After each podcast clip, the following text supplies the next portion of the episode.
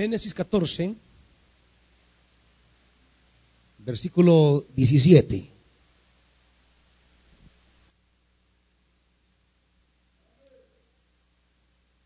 ¿Lo tienen iglesia?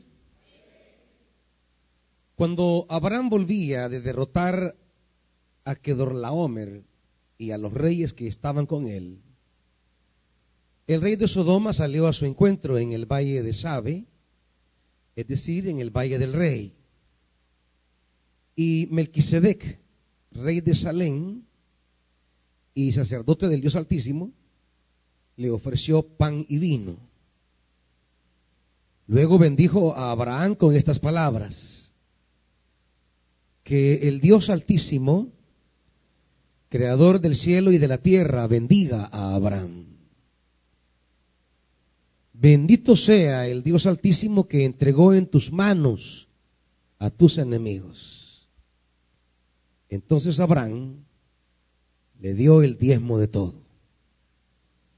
El rey de Sodoma le dijo a Abraham, dame las personas y quédate con los bienes. Pero Abraham le contestó, he jurado por el Señor, el Dios Altísimo, creador del cielo y de la tierra, que no tomaré nada de lo que es tuyo, ni siquiera un hilo ni la correa de una sandalia. Así nunca podrás decir, yo hice rico a Abraham. No quiero nada para mí, salvo lo que mis hombres ya han comido. En cuanto a los hombres que me acompañaron, es decir, Aner, Escol y Manré, que tomen ellos su parte. Padre,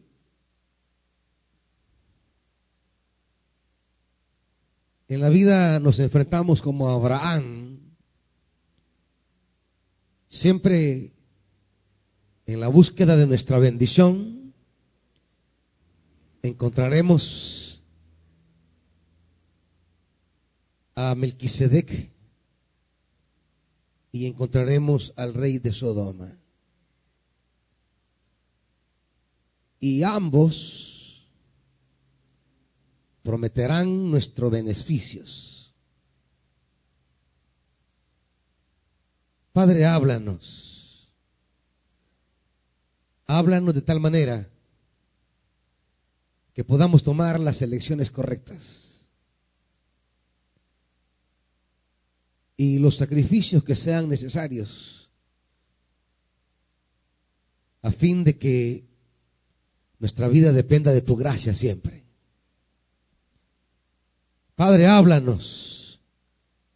En el nombre de Jesús. Amén. Gloria a Dios.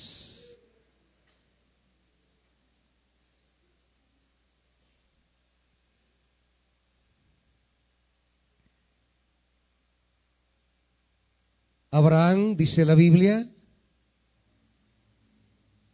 viene de derrotar a, varios reyes, reyes que se levantaron contra los reyes de Sodoma y Gomorra.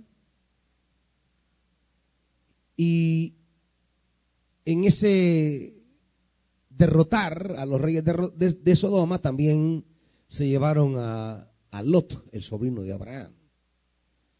Y eso, eso hace que Abraham intervenga en esa guerra que no es de él no es contra él.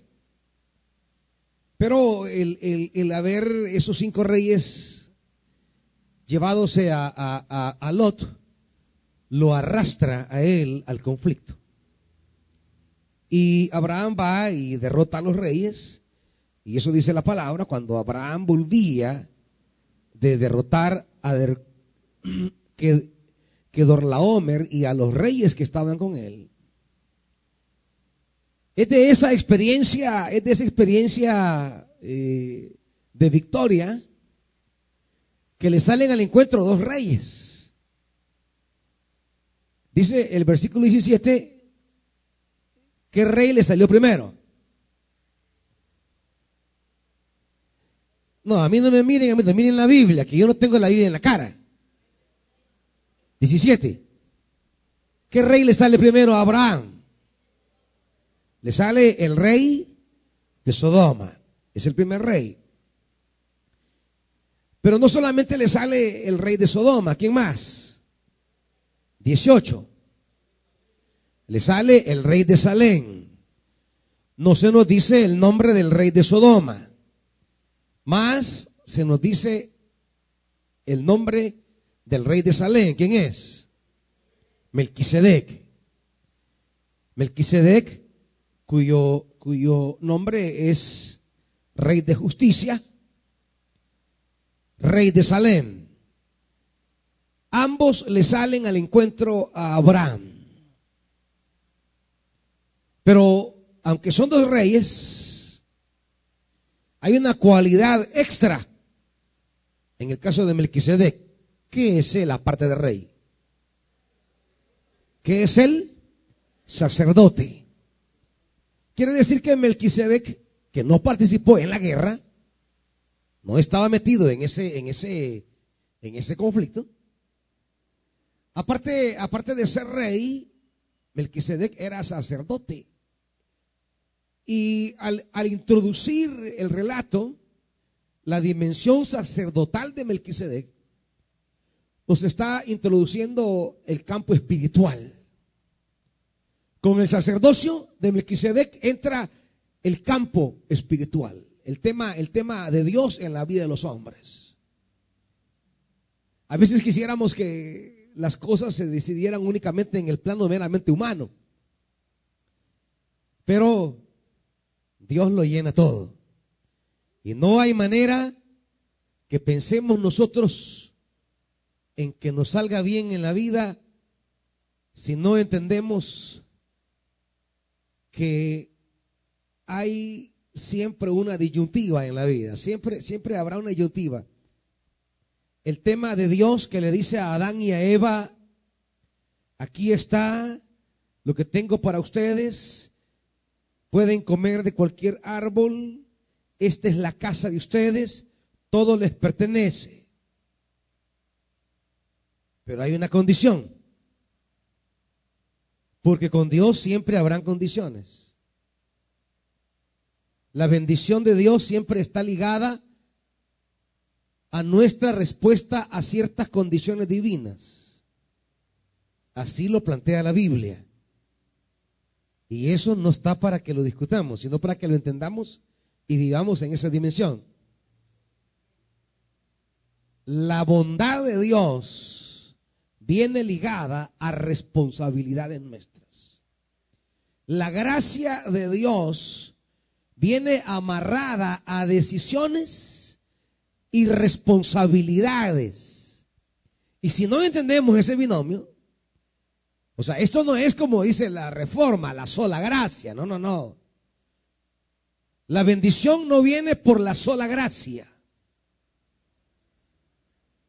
La bendición también entra el campo de las decisiones humanas. Porque lo que la gracia de Dios trae a nuestra vida puede entorpecerse por la toma de rumbos equivocados, por meternos en la cabeza esquemas y perspectivas que, que desorientan la existencia. Y ahí tenía Adán y Eva. La gracia, la responsabilidad es una opción. Y aparecerá la serpiente, por otro lado. Y la serpiente, si usted se fija, no pone condiciones.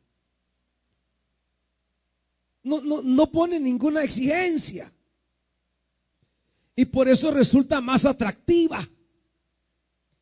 Porque propone ofertas sin responsabilidades propone decisiones ventajosas sin compromisos. No, le dice. Cómanlas y eso es, eso les va a traer cosas que ustedes ni imaginan. Ustedes van a ser como dioses. ¿Y, y, y con qué? ¿Con solo comerla? Sí, con solo comerla. Y, no nos obligas a nada, no, nada. Aquí todo es chévere. Entonces, tal propuesta llevó a los primeros padres a ceder con una facilidad y cayeron en ese juego de ofertas sin responsabilidades. Claro, se les vendió un paquete de ofertas y no había exigencias. Pero al final, al final, no había ninguna responsabilidad, es cierto. Pero al final les quitó todo. ¿Me están oyendo esto? Lo perdieron todo. Al final, es cierto, no les dijo, miren, demen esto. No les dijo, eh, eh, eh, ofrezcanme esto, no. No les pidió nada. Y es que, ¿sabe una cosa? Es que el enemigo no te pide nada. Porque él no necesita nada. Él solo quiere una cosa. Tu vida destruida. Es lo único que él quiere. Tu vida desorientada, tu vida acabada, tu vida arruinada, tu vida quebrada, tu vida perdida. Eso es lo que quiere. Él viene para matar, para robar, pero a veces pensamos que Él viene a robarte. No, no, no, si no se lleva nada. O sea, viene a robar en el sentido que te hace perder lo que tienes. O sea, no es que se lleva, pues, no es que se lleva lo que tienes. No es el sentido de robar en el Evangelio. No es que viene a quitarte lo que tienes, no, no viene a que pierdas lo que tiene. ¿Me estás oyendo? Matar, robar, destruir. Entonces te ofrece el camino de, de que tengas mucho más de lo que Dios le ofreció, porque Dios nunca les dijo, ustedes van a ser dioses. Entonces lo que llevaba era un ofertón el diablo. Ese era un ofertón de verdad. Y eso dijo a Eva, ¿qué ofertón? Dijo Eva. Seré una diosa. Seré un dios. Y el diablo no me pide nada.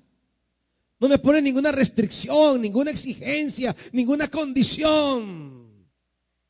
Simplemente, dele, dale, dale, dale. Y esto resultó atractivo. Y claro, Dios les había dicho, todo es de ustedes, disfrútenlo. Eso es bueno, gócenlo. Pero eso sí, esto, esto no, solo esto no. A veces creemos que Dios es un Dios que lo prohíbe todo. No, fíjense que no. A veces Dios nos enfoca en una línea. Y a veces lo que me va a prohibir a mí no, es lo que le va a prohibir a usted. A veces lo que Dios le dice, no, no, pero esto, esto, sí no. Ah, bueno. Así le puso limitantes al ser humano. Ahora, Abraham se verá envuelto en este mismo dilema. Abraham se volverá envuelto, envuelto en este dilema de vivir con la bendición de, de Melquisedec. Que en el momento tal bendición no le aporta nada, más que pan y vino, inicialmente. Pero que no le aporta, digamos, sustancialmente, no aumenta su riqueza ni su poder. ¿Me explico? Y el rey de Sodoma, que le está proponiendo un aumento inmediato de su riqueza. ¿Me van siguiendo? Ahora, ¿qué decidimos frente a esto? ¿Qué decidimos frente a una palabra que quizá en el momento yo no veo la eficacia material y pronta de esa palabra? Y por otro lado, el rey de Sodoma me ofrece sus riquezas que materialmente están aquí ya para mí. Abraham está en ese dilema. Dilema que se encontraron los padres en el Edén. Dilema que se encontró Ruth. Los que no vinieron el domingo en la mañana a las 8 ya oyeron el mensaje. Ahí está. El mensaje de Ruth. Ahí estaba Orfa y Ruth ante la propuesta de, de Noemí. Hijas, regresense a su casa a buscar seguridad con un nuevo esposo. Y Orfa al final decide el camino de su seguridad junto a un nuevo esposo. Y Ruth le dice, no, no, no, yo no quiero eso. Yo, tu tierra, tu Dios será mi Dios. Y yo no quiero más nada. Ella se embarca en una decisión que en el momento no le va a resolver nada. Quizá a Orfa hasta esperando la estaban ya. Pues sí, sí, sí, sí. A Orfa saber cuánto le hayan pedido ya el WhatsApp. Y ya, y ya solo estaban. Y ella llegó prácticamente a elegir al nuevo esposo con quien iba a tener seguridad. Ella optó ese camino. Y bueno, es su opción.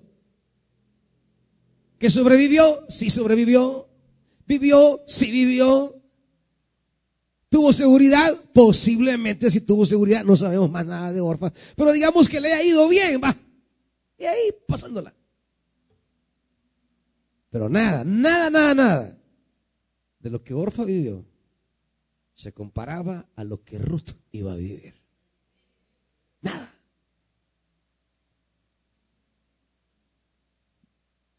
Yo no veo un libro de la Biblia que lleve el nombre de Orfa, pero sí uno que lleve el nombre de Ruth. Y la trascendencia de Ruth a lo largo de toda la Biblia. Hablábamos el día domingo. Fue abuela bisabuela del rey más grande de Israel, el rey David. Nada que ver con Orfa. Nada que ver. Pero no solo eso, dejen eso matriarca de Jesús de Nazaret. De su vientre brota la descendencia que llegará hasta Jesús, dice Mateo 1, en la genealogía de Jesús. Nada que ver. Pero claro, decisiones espirituales ante realidades materiales. Este, este es el tema, es el tema que nos cuesta tanto entender. Pero el tema que nos cuesta tanto entender, que nuestra realidad material se decide en el campo espiritual. esto cuesta. Y a veces nos cuesta entenderlo a nosotros y nos cuesta transmitírselo a los otros. Pero esto, hermanitos, esta es la clave de tantas cosas.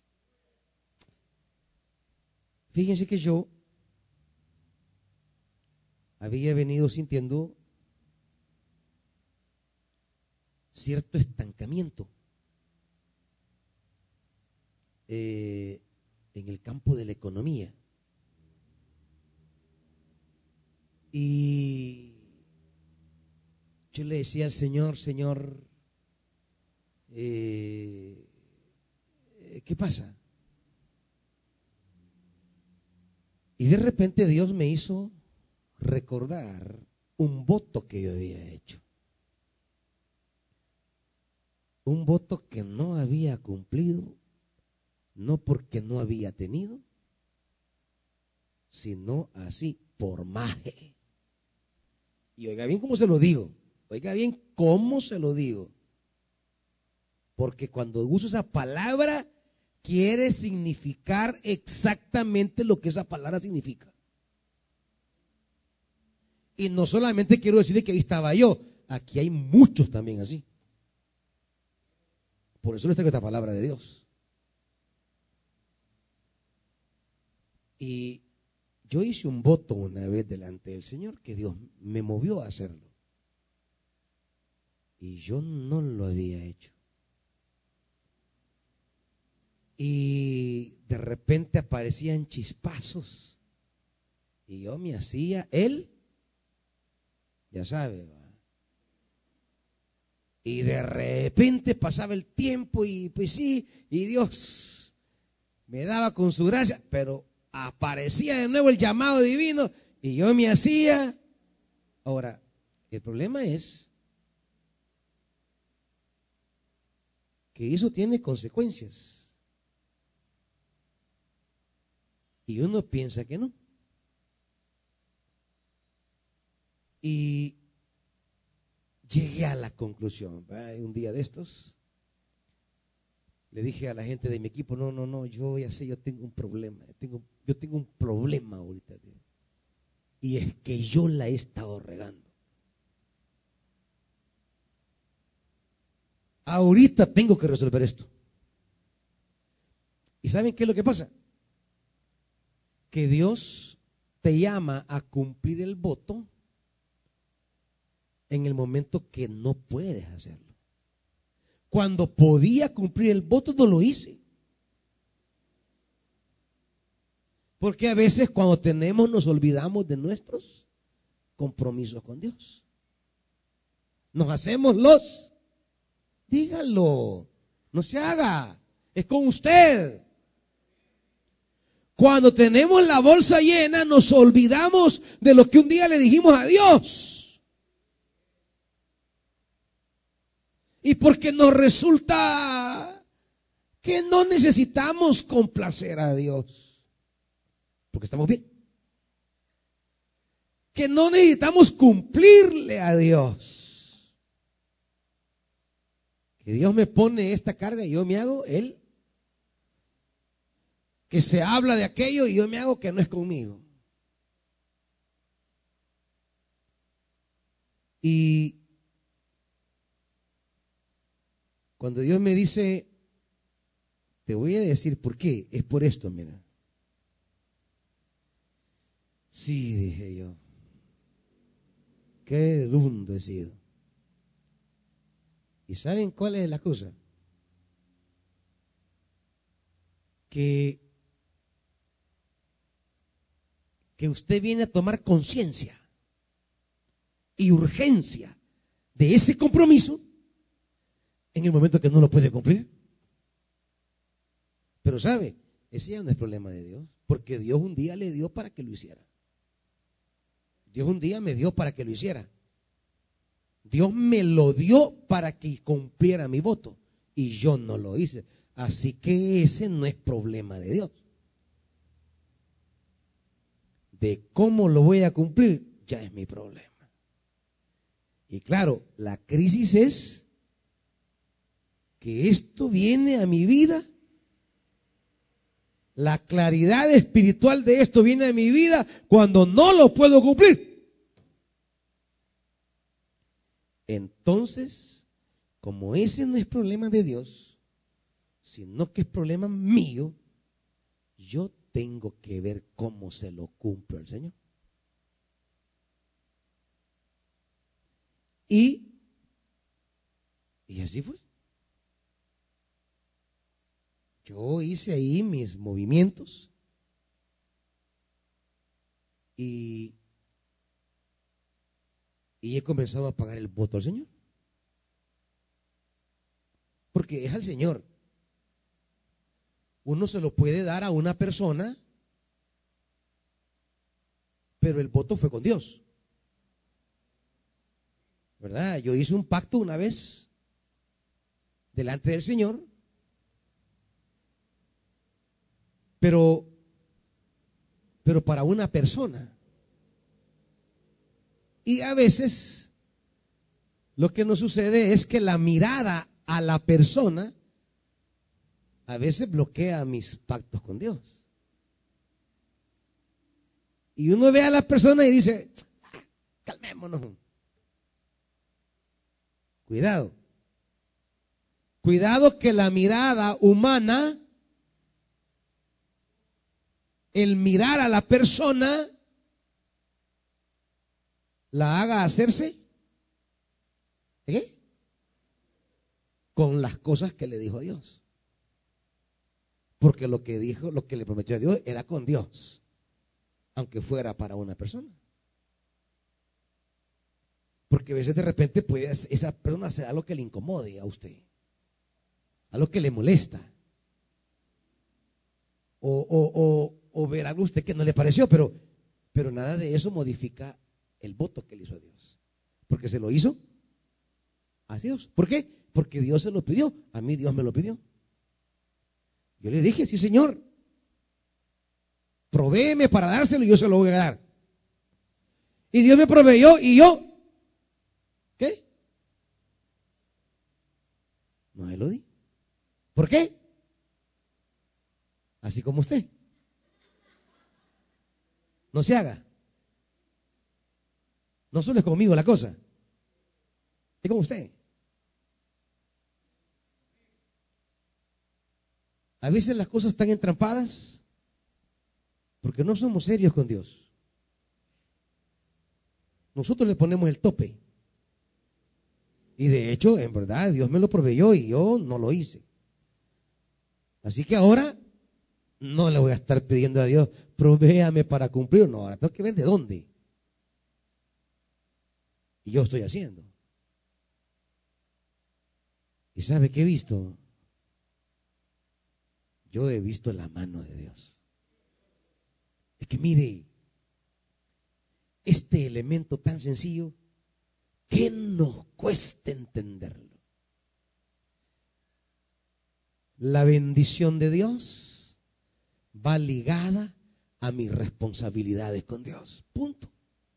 Ahí no hay para dónde. La buena mano de Dios va ligada a mis compromisos con Dios. Y ahí no hay para dónde. Y yo le dije a la gente de mi equipo, mira, ya van a ver, les dije. Fíjense bien, como yo con ellos hablo todo lo que me pasaba. Y les digo, ustedes han visto que he estado en esta, en esta y en esta situación. Y pero ya van a ver. Voy a hacer esto. Yo se lo prometí un día a Dios para esta persona. Le voy a cumplir al Señor. Y ustedes van a ver cómo Dios va a abrir su chorro para mí. ¿Y saben qué? Dicho y hecho.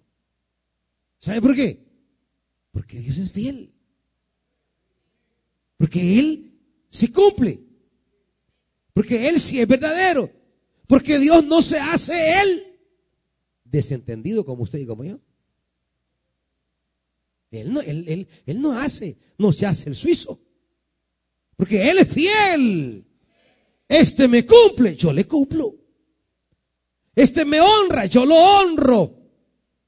Este asume, yo asumo junto a Él. Este me responde, yo le respondo. Así es el Señor. Así es mi Dios. Pero claro, nos cuesta hacernos responsables. Porque es más fácil hacernos ¿qué? Se achica decírselo usted solito. No se achique porque es la verdad, ¿sabe? Y tal vez eso le haga tomar conciencia de cómo echamos a perder cosas que Dios nos tiene por no ser responsables con Dios. Porque venimos a, querer agradar a Dios con sobritas. Venimos a querer agradar a Dios con cosas que no son tan relevantes para usted. Venimos a, querer agradar a Dios con limosnas. Claro, usted se cree, usted y yo creemos que Dios se agrada así. No, no, no. Dios, Dios se agrada con sacrificios. Cuando ve que realmente para nosotros es un esfuerzo donde le mostramos respeto a Dios y donde Dios ve que realmente traducimos en esfuerzos nuestro amor por Él. Dios le ha dado a Abraham la victoria y Abraham regresa de la victoria. Y aunque el rey de Sodoma le sale al encuentro primero, es el rey de, de Salén el que, el que el que hace algo con el primero. Y dice 18, y Melquisedec, rey de Salem, sacerdote del Dios Altísimo, ojo, quiere decir que para los que hemos decidido caminar con Dios, el futuro nuestro está en ponernos de acuerdo en las cosas del Dios Altísimo. Si hemos decidido caminar con Dios, este Dios tiene ciertas condiciones. O sea, no es un, abuelito, pues. Que el abuelito, ¿qué le dice al nieto? Ninguna condición, sí, hijito. ¿Me como chocolate? Sí, papito. ¿Y una paleta? Sí, mi amor. ¿Y, puedo ver tele? Aunque esté, sí. el papá no va. ¿Dejé el partido o te quiero la mano? el papá es otra cosa. La mamá es otra cosa. La mamá y el poder de la chancleta. El abuelito no. Sí, mi niño. Y, y, y, y, puedo salir a jugar pero sí, mi amor. O sea, él, él, él es todo sin exigir nada. Y así creemos nosotros que Dios, que es un abuelito. No, Dios no es abuelito, Dios es padre. Y tiene condiciones. ¿Quieres caminar conmigo? Sí. ¿Quieres que te bendiga? Sí. ¿Quieres ver mi gloria caminar la partida? Sí. Vaya. Pero yo te voy a poner ciertas cosas. ¿Estamos? Sí, decimos nosotros. Pero en el camino nos hacemos Creo que el mensaje se va a llamar, ya no se haga el más, hermanito.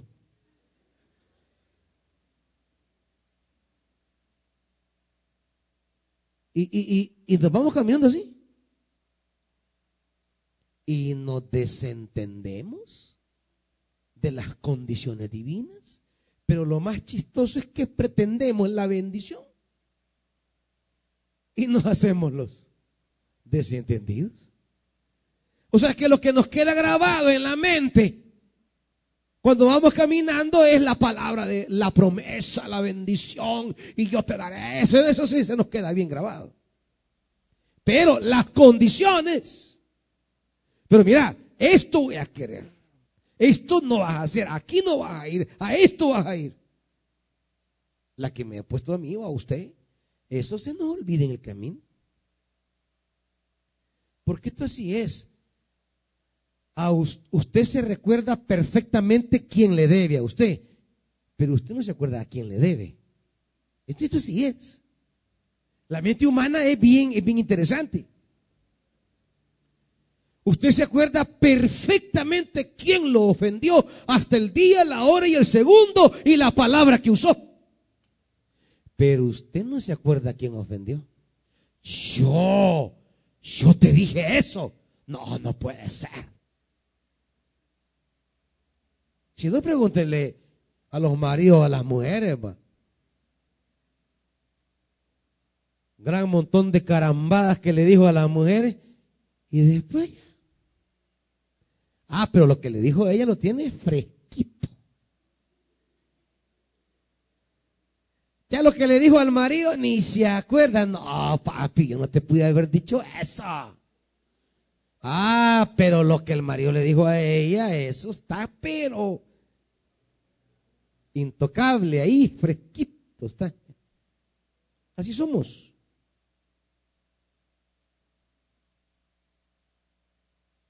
Nosotros así somos.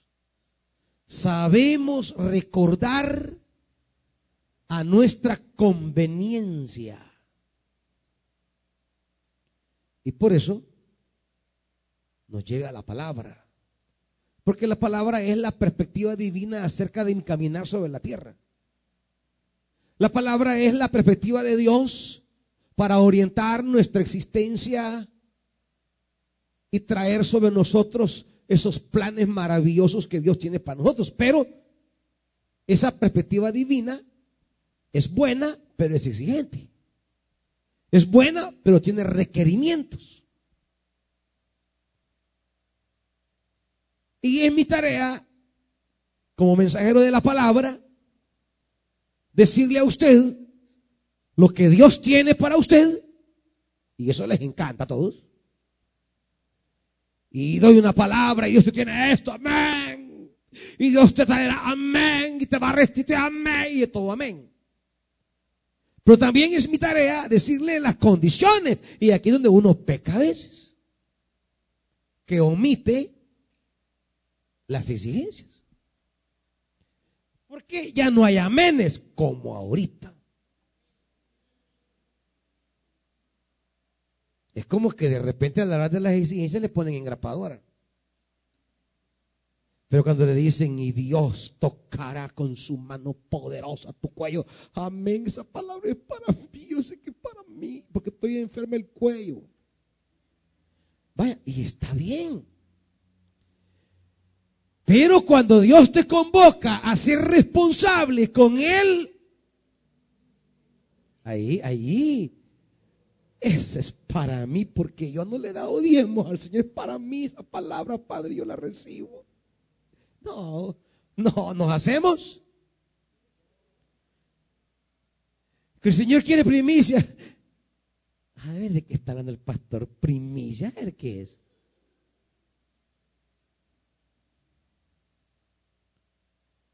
Que tenganle lo mejor al Señor. Nada que ver. No tenemos la misma receptividad. Cuando hablamos de las bendiciones a cuando hablamos de los compromisos. No tenemos la misma receptividad cuando hablamos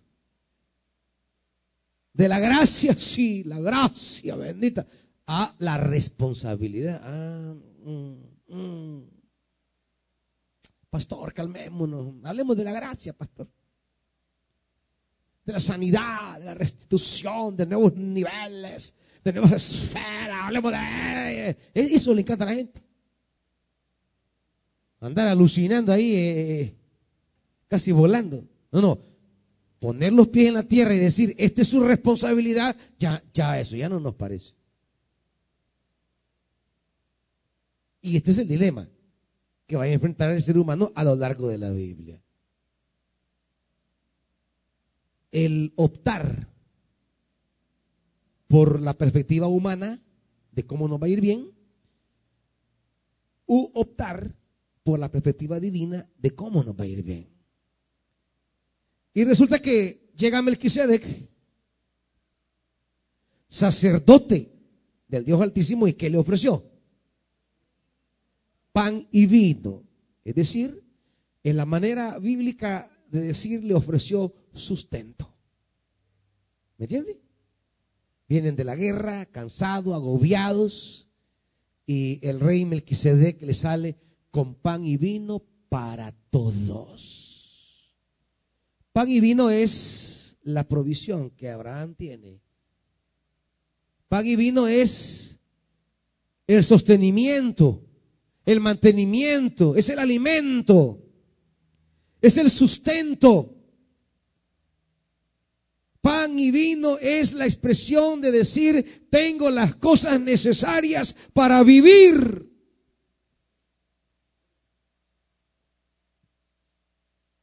Y añadido a eso, le agrega. Y luego bendijo a Abraham con estas palabras. No solamente le da el sustento, sino que le da una palabra de bendición. ¿Me explico?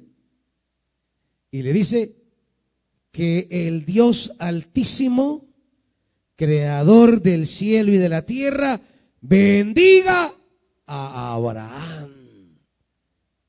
¿Qué contiene esta bendición? Es la bendición del creador del cielo y de la tierra.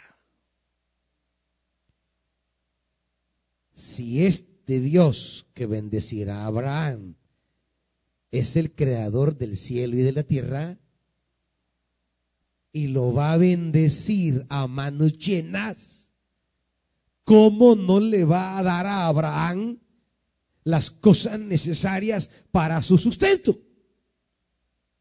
Como dice el apóstol Pablo, si nos dio a su hijo, ¿cómo no nos dará con él todas las cosas? O sea, si nos entregó a su Hijo, que es su tesoro, ¿cómo no nos va a dar con él? Romanos 8, ¿cómo no nos va a dar con él todas las cosas? Subraya ese versículo conmigo, vamos. Romanos 8. Y métaselo en la cabeza.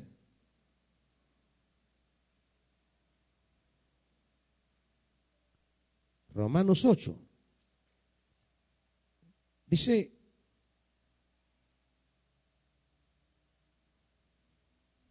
treinta y dos. Y vea bien este versículo. El que no escatimó, o sea, no anduvo de, de tacaño, pues, como usted. El que no escatimó ni a su propio hijo, sino que lo entregó por todos nosotros. Oiga la pregunta. ¿Cómo no habrá de darnos generosamente? ¿Está oyendo eso? ¿Cómo? Generosamente, ¿cómo? Así como usted da, ¿verdad? Con generosidad. No digo, pues no hay amenes. ¿Ya ven? ¿Ya ven? Nadie da amenes. Porque tenemos, somos esclavos de la lógica de recibir pero no de dar. Somos esclavos de la lógica de creer que nuestra vida depende solo de nuestra mano y no de la mano de Dios. ¿Cómo no habrá de darnos generosamente junto con Él Todas las cosas. Todas las cosas. Muchas cosas están mal en el mundo, no porque Dios quiera que estén mal, sino porque no asumimos nuestras responsabilidades. La sociedad salvadoreña está mal, pero no porque es la voluntad de Dios. No, no, no, no. Es porque a veces la gracia de Dios nos llena y nosotros no asumimos responsabilidad ninguna. Es la falta de asumir nuestras responsabilidades, nuestros compromisos, las que arruinan todas las cosas. Dios les entregó el Edén. Tomen hijos, es su casa. Pero ellos no asumieron responsabilidades, no valoraron la gracia. Valorar la gracia es asumir responsabilidad. Yo valoro la gracia no solo cuando le canto a la gracia, valoro la gracia mucho más allá cuando asumo los compromisos que implica la gracia. ¿Me está oyendo? ¿Cuándo amo yo a Dios? ¿Cuándo? Según la Biblia, según el Evangelio. ¿Cuándo amo a Dios?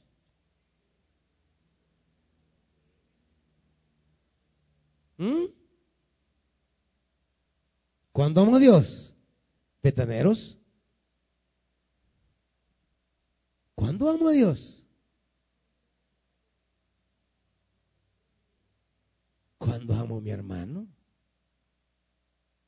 ¿Ahí para dónde?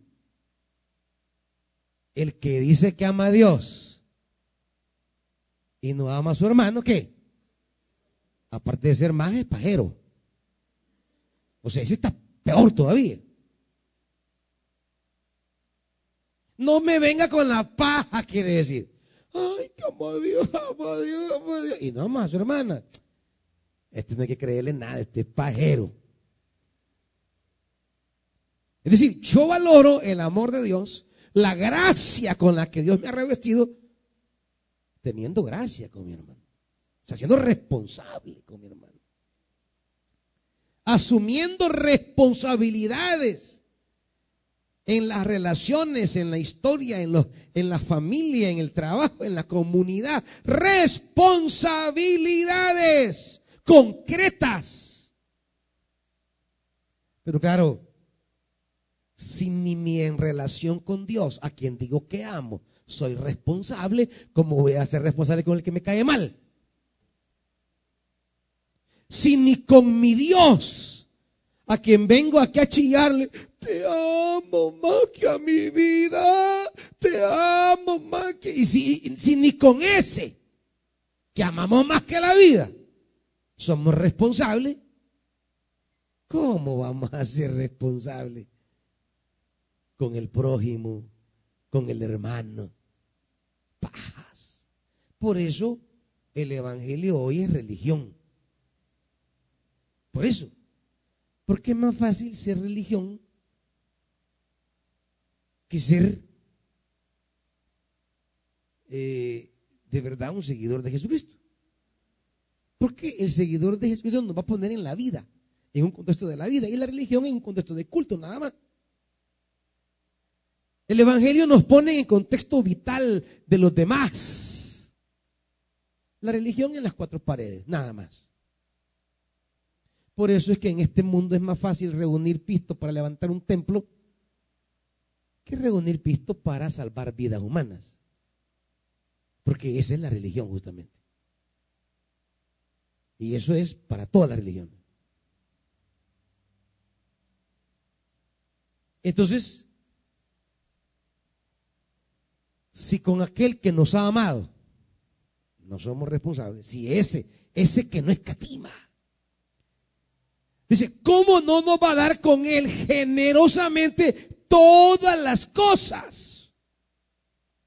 Todas las cositas, pues los chunches que usted necesita, todos los chunches que necesitamos para vivir, todos los cachivaches, toda la materialidad necesaria para vivir, si en Cristo nos ha dado lo más lo más que es la, salvación, la, experiencia la liberación, ¿cómo no nos va a dar todo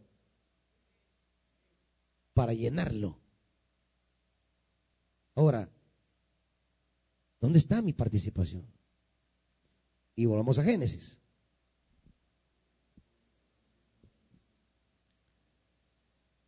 Queremos pan y vino, queremos la bendición, Dios bendiga a Abraham, 20. Bendito sea el Dios altísimo que entregó en tus manos a tus enemigos. La victoria. Pan, vino, bendición, victoria sobre nuestros enemigos. Maravilloso. ¿Usted quisiera eso? ¿Pan y vino en su mesa? Algunos veo que quieren cara más de vino que de pan, pero bien. Pero El sustento. Todos queremos sustento. No queremos decirle a nuestro hijo, hijo, no hay para comer. Hijo, no tenemos para mañana, no sabemos qué vamos a hacer. Tenemos sustento, bendición, victoria. Victoria sobre nuestros enemigos. Y la gracia está ahí para dárnosla. Esa es la bendición. Ahora, ¿qué hizo Abraham? Solo dijo, amén, Dios le bendiga y se fue. Recibo esa palabra y adiós. Así como ustedes, pues. Gracias, pastor, por esa palabra. No, no, no, no, no, deténgase. De, de, de, deje de estar yendo gracias, pastor, por esa palabra. No, no. ¿Dónde está su parte? Aquí no me venga que, ay, gracias, pastor, esa palabra confortó mi corazón. No, no, no. ¿Dónde está su responsabilidad? Eso no es cosa que se estén pidiendo. Es cosa que usted sale. Dios a veces nos pone la luz, me pone el empuje, me despierta esta inquietud y esta cosa y yo debo responder agradecido. Pues sí, la persona, la persona, ella no me dijo nada. Mire, yo quiero tal cosa. No, no, no. Fue el Señor. Dale esto a esa persona. Porque uno no sabe qué estaba pidiendo esa persona, qué estaba necesitando esa. Uno no sabe. Pero Dios sí. Y si Dios me mueve a hacerlo, y yo entiendo que parte de mi bendición está en responderle positivamente a los deseos divinos, a las, a las peticiones divinas. Yo le digo, sí, Señor, lo hago. Pero si después me hago Él y no lo hago, todo se complica. Dice la Biblia, entonces Abraham, ¿qué le dio? El diezmo de todo. Esa es la respuesta de Abraham. Semejante bendición exige una generosidad. Dios ha sido bueno, yo debo corresponderle. Punto. Es el principio ahí. Eso, no, es, eso no es ley, eso no es, eso es generosidad correspondida. Dios generosamente sin escatimar, ha sido bueno conmigo, yo debo portarme con Dios a la misma altura. Es, es una relación. Es una relación.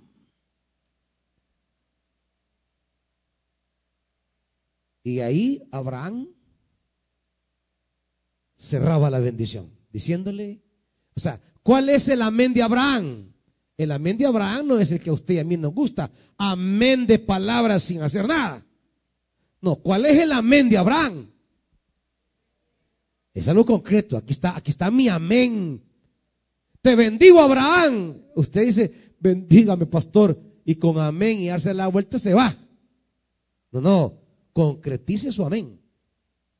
Hágalo obra. Y eso es lo que nos falta a nosotros. La obra, la responsabilidad, y con cuando Abraham le da a Dios el amén, es como cuando Jesús llegó a la casa de Saqueo y le predica la salvación y le habla de la salvación. Y Saqueo, sin que nadie le diga nada, es la salvación obrando en él. Saqueo dice, Señor, la mitad de mis bienes doy a los pobres. La mitad y de la otra mitad que me quede, le voy a, devolver cuadruplicado a quienes se lo robé. ¿Y qué dice Jesús? Hoy ha llegado la salvación a esta casa. La salvación no es un boleto para el cielo y andar como almas allá. No, no, es concreta. Hoy ha llegado la salvación aquí. Ha llegado la salvación concretamente. ¿Me oyen? ¿Y nosotros? Y aparece el rey de Sodoma también, y con esto cierro, 21. La otra propuesta, ¿va? El rey de Sodoma le dice a Abraham, mira, dame las personas y quédate. O sea, alivianate pues. Solo déjame ahí la, la, mujer con los hijos y los demás. Y quédate vos con toda la riqueza. La riqueza de toda la riqueza que habían robado en Sodoma. O sea, era buen billete. No crea que era poquito. O sea, era lo que cinco reyes le habían quitado a Sodoma y Gomorra. Era un tesoro. Y, le dice el rey de Sodoma, quédate con todo eso, vos pero mire la respuesta de Abraham. He jurado por el Señor, el Dios altísimo, creador del cielo y de la tierra, el mismo, el mismo, el misma referencia de Melquisedec. O sea, Abraham le quiere decir, mira, mi prosperidad viene del Dios del cielo y la tierra. Yo ya hice, yo tengo un trato con Dios. O sea, ya, ya hablamos con Dios, Él me dio una palabra de bendición y yo le he cumplido, le he cerrado, he, cumplido mi parte y yo vivo en esa lógica. Que no tomaré nada de lo tuyo, ni siquiera un hilo, ni la correa de una sandalia, para que nunca se diga, yo hice rico a Abraham. Porque para Abraham su riqueza venía de Dios. Era Dios, creador del cielo y la tierra, hermanito. ¿Y qué cosa es lo imposible que no tienes? ¿Y qué es ese diagnóstico que te han dado que te angustia? ¿Y qué es ese veredicto legal que hay sobre ti? ¿Tú crees que el Dios creador del cielo y de la tierra no es capaz de darte la bendición, pan y vino y darte victoria sobre tus enemigos? Claro que sí. Pero, pero, ¿y tu responsabilidad? ¿Y tu parte?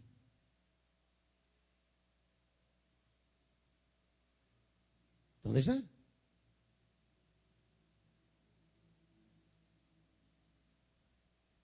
El Dios creador del cielo y de la tierra,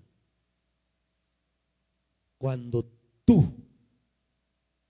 asumes tus compromisos con Él, ese Dios, no, tú no vas a necesitar de reyes humanos, porque su mano basta y sobra. Cuando Dios le dice a un rey, no lo llevo el pasaje por tiempo al rey de Israel que va a la lucha con unos, él ha contratado ejércitos para ir a pelear. Y llega un profeta y le dice, dice el Señor que no vayas con estos a la pelea, porque Dios no se agrada con estos, que vayas solos. Hey, le dice el rey, pero, pero si ya les pagué. ¿Y ahora qué hago con ese billete que ya les di? Y le dice el profeta, tu Dios puede darte diez veces más que eso. Pero claro, la responsabilidad. ¿Por qué no vienes delante del Señor? Si hay un voto olvidado, un compromiso en el que te hiciste el... Ya sabes, ¿va? Si hay cosas que Dios te ha pedido y nunca se las has querido dar. Caminos que Dios te invitaba a caminar y no has querido. Cosas en las que has querido, en que te he dicho que vas a servir y no, no lo quieres. No lo has hecho. ¿Cuántas veces Dios nos ha pedido esas cosas? Y nosotros no lo hemos hecho o lo prometimos y nunca lo hicimos. ¿Por qué esa noche no venimos a, restaurar ese trato? ¿Por qué no venimos a, a retomar, a retomar eso? Y a decirle, Señor, voy a retomar mis compromisos. voy a retomar mis tratos porque mi bendición no viene de los reyes de Sodoma, viene del Dios creador del cielo y de la tierra. Así que levántese y véngase. Si, si se estaba haciendo el que ya sabe de los panes, venga. Y no le dé pena que digan, ve ahí va aquel que estuvo en el magia. No importa. Porque hoy lo va a dejar de ser. Pero el que se quedó ahí lo seguirá haciendo. Usted hoy viene para dejar de serlo. Y para decirle, Dios, yo este día tomo el camino de mis compromisos. No importa lo que el hombre me ha quitado. Tú puedes darme diez veces más. No importa lo que he perdido, tú puedes restituirlo.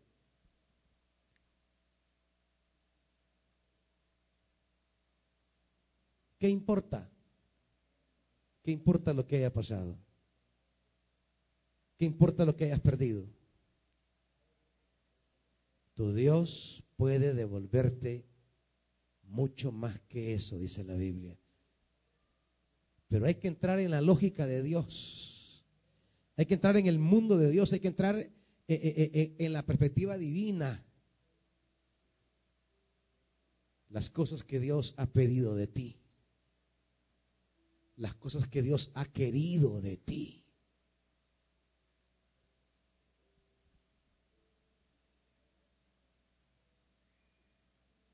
Habla con tu Dios porque el creador del cielo y de la tierra sigue estando aquí, hermanitos.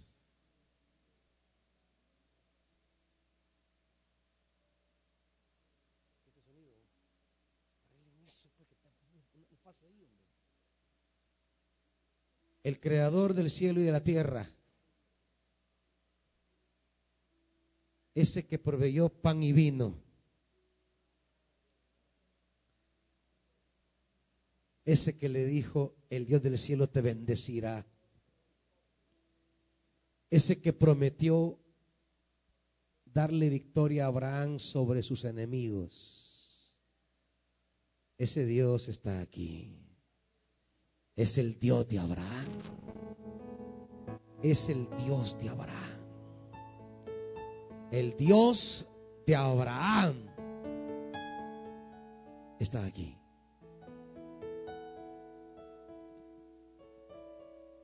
Y el Dios de Abraham trae vida y vida en abundancia.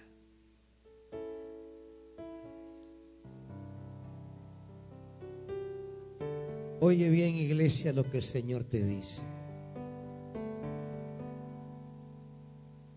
No vas a añorar más lo que un día tuviste. Hoy yo cambio tus palabras. Y ya no habrá más palabra en la que digas, me acuerdo de cuando yo. Me acuerdo de. Porque el creador del cielo y de la tierra tiene una mano alzada para que no mires con nostalgia tu pasado próspero o bendecido, porque Él puede traer mejores tiempos a tu vida.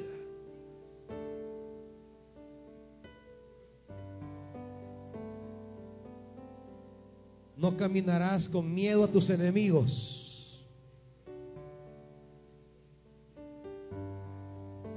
porque tu Dios te dará la victoria. La victoria sobre tus enemigos. Porque el ángel de Jehová acampará alrededor de ti y te sostendrá en todos tus caminos. Y es que no importa qué tan fuerte qué tan numeroso y qué tan poderosos sean tus enemigos. Tu Dios, tu Dios, te dará la victoria. Y no importa que tan pequeño seas o qué frágil seas, no importa. Dios te dice, diga el débil, fuerte soy. Diga el pobre, rico soy. Porque tu Dios, el creador del cielo y de la tierra,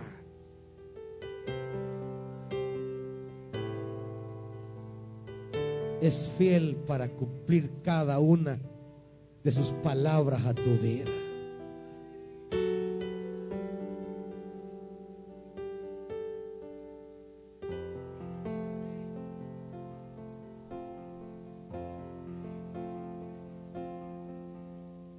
Te han dicho que eso es imposible. Que te han dicho que eso no tiene cura. que te han dicho que eso ya no tiene salida. Que de esa no vas a salir, que ya no hay esperanza. Que el hombre diga lo que quiera.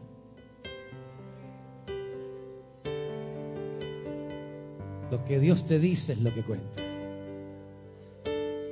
Por eso decía el salmista, que me maldigan los hombres, ¿qué me importa? Con que tú me bendigas me basta. Mientras Dios te bendiga, como Melquisedec le dijo a Abraham, ¿qué importa lo que te maldigan? Ahí que te lleguen a decir que te están hechizando, que te van a llevar a no sé dónde, que déjalos no hay brujería ni maldición que toque a un bendecido de Dios.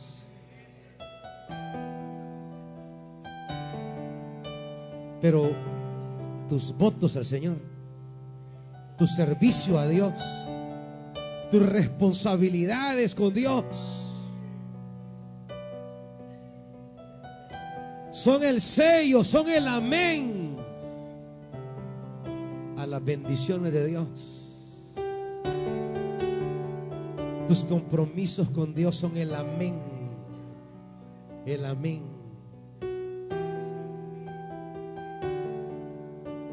Es lo que Dios pone como sello de decir, este cree lo que yo le he dicho. Este cree la palabra que le he dado. Este quiere la bendición que he decretado.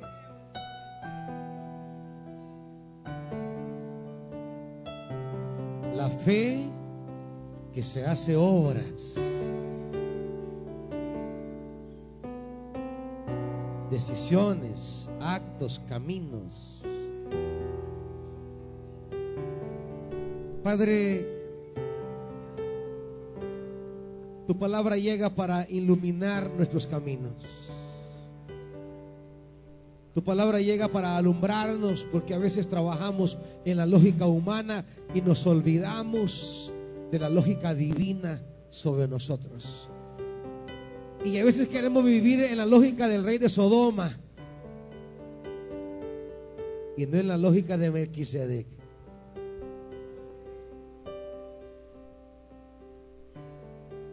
Aquí hay hombres y mujeres, Dios, que quieren como Abraham sellar tu palabra de bendición con decisiones con renovación de votos, con asumir compromisos, con decirte sí a lo que tú has pedido, a lo que tú has querido.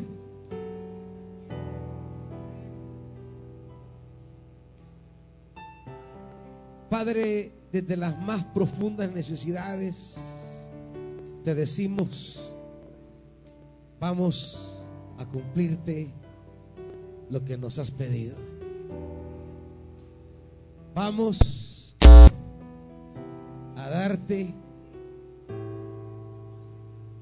lo que tú quieres.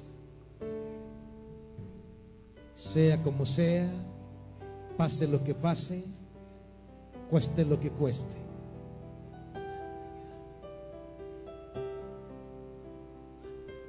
Pero lo vamos a hacer. porque allí vendrá la bendición.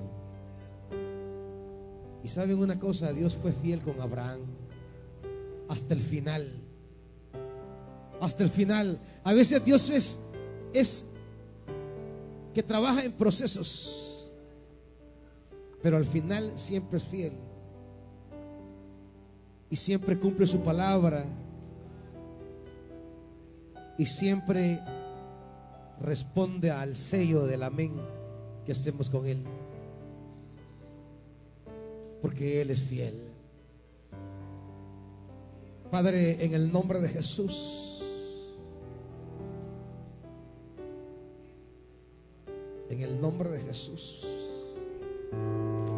he aquí tu pueblo que habiendo oído tu palabra, te busca. Porque quiere tu bendición. La bendición del Creador del cielo y de la tierra. Escúchanos y bendícenos como Abraham.